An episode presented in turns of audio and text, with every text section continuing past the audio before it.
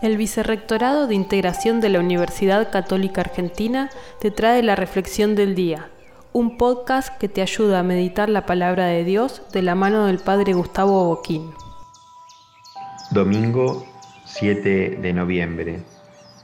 Este domingo escuchamos el Evangelio según San Marcos, capítulo 12, versículos del 41 al 44. La ofrenda de la viuda que Jesús alaba porque esta mujer que ha puesto dos pequeñas monedas de cobre puso más que los demás. Y Jesús dice, porque ella de su indigencia dio todo lo que poseía, todo lo que tenía para vivir. Sin embargo, esta mujer es rica. ¿Por qué? Porque tiene puesta su confianza en la providencia de Dios. Cree que alguien va justamente a darle el sustento de cada día. ¿Quiénes han sido los primeros atendidos por la iglesia naciente? Los huérfanos y las viudas.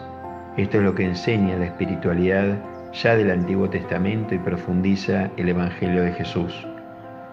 Que nosotros aprendamos a confiar en la providencia como esta mujer y descubramos las manos fraternas que nos ayudan en todo sentido, no solamente material, sino también espiritualmente que confiando en la providencia podamos ser generosos como esta pobre viuda.